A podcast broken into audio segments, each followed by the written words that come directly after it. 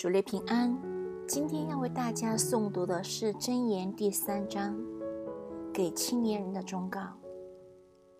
我儿，不要忘记我的法则，你心要谨守我的诫命，因为他必将长久的日子、生命的连数与平安加给你。不可使慈爱、诚实离开你，要记在你颈项上，刻在你心板上。这样，你必在神和世人眼前蒙恩宠，有聪明。你要专心仰赖耶和华，不可倚靠自己的聪明，在你一切所行的事上都要认定他，他必指引你的路。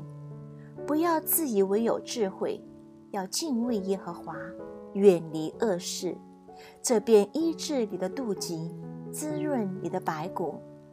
你要以财物和一切出熟的土产尊荣耶和华，这样你的仓房必充满有余，你的酒榨有新酒云溢。我儿，你不可轻看耶和华的管教，也不可厌烦他的责备，因为耶和华所爱的，他必责备，正如父亲责备所喜爱的儿子。